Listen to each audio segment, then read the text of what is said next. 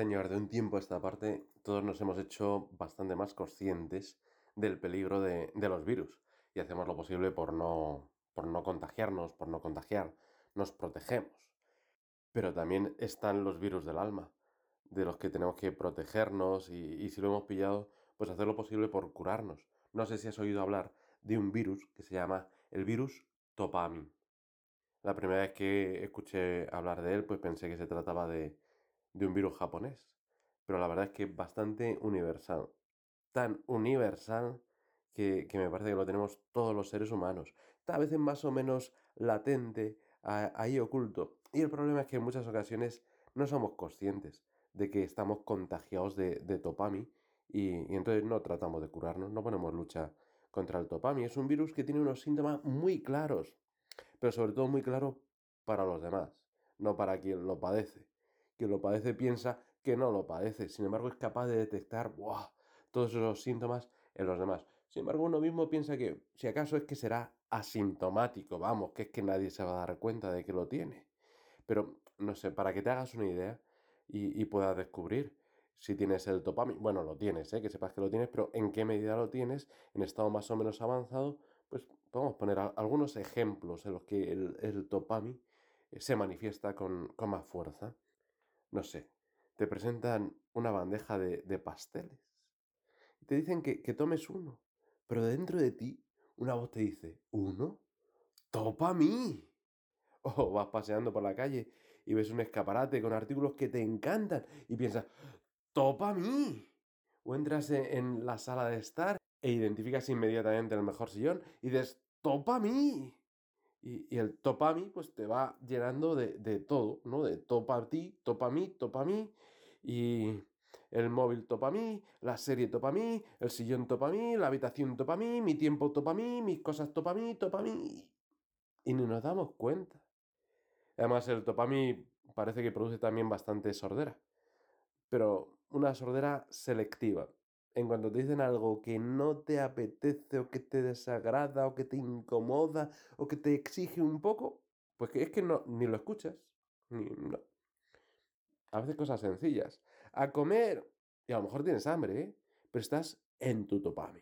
Y hasta que la llamada no rebasa el umbral de decibelios necesarios, tu cerebro es que ni la procesa. Y el topami te obliga, por otra parte, a estar pendiente en todo momento de qué es lo mejor para tu comodidad. Y cada vez exige más cosas. Una vez que has pillado un buen topami, pues tienes que alimentarlo y te entra una ansiedad terrible de tener más cosas. En concreto de tener tus cosas que no eres capaz de, compartir.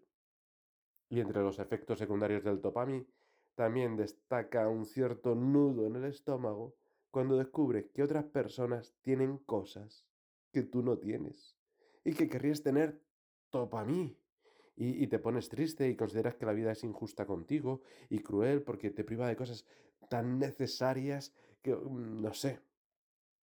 Por eso, el topami, si no se trata a tiempo, lleva a una tristeza profunda y, y a una amargura. El topami es que lo devora todo. Porque si otros se lo pasan bien, eh, pues sufro. Si tienen cosas que yo no tengo, sufro. Si yo tengo cosas, sufro porque puedo perderlas o porque nunca tengo tantas cosas como me gustaría tener. Jesús, ayúdame, ahora mismo, en este ratito de oración contigo, a descubrir mis topamis. Señor, dime ahora, al oído del alma, ¿cuál es mi mayor topami? Y a lo mejor has descubierto alguno muy grande, o, o muchos muy pequeños se te van viniendo a la cabeza, pero no te preocupes, porque afortunadamente el topami es un virus que tiene cura. Eso sí, la cura la tienes que tomar tú libremente. El mejor remedio contra el topami, la mejor medicina contra el topami es la topatipamina. Sí, topatipamina.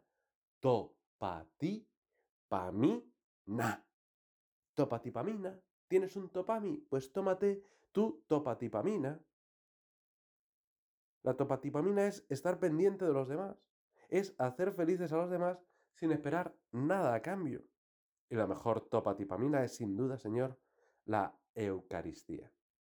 Ahí te nos das, Jesús, por completo, sin reservarte nada, nos dices, topa ti, pa mí, na.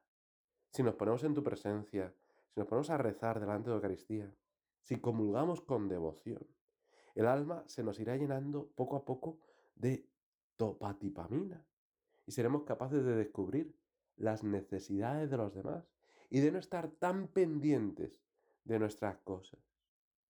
Madre mía, tú que nos muestras con tu vida que está llena de topatipamina, ayúdanos a descubrir nuestros topamis y a experimentar la verdad de las palabras de tu Hijo. Hay más dicha en dar que en recibir. Y tú no lo olvides, ¿tienes un topami? Pues tómate tu topatipamina.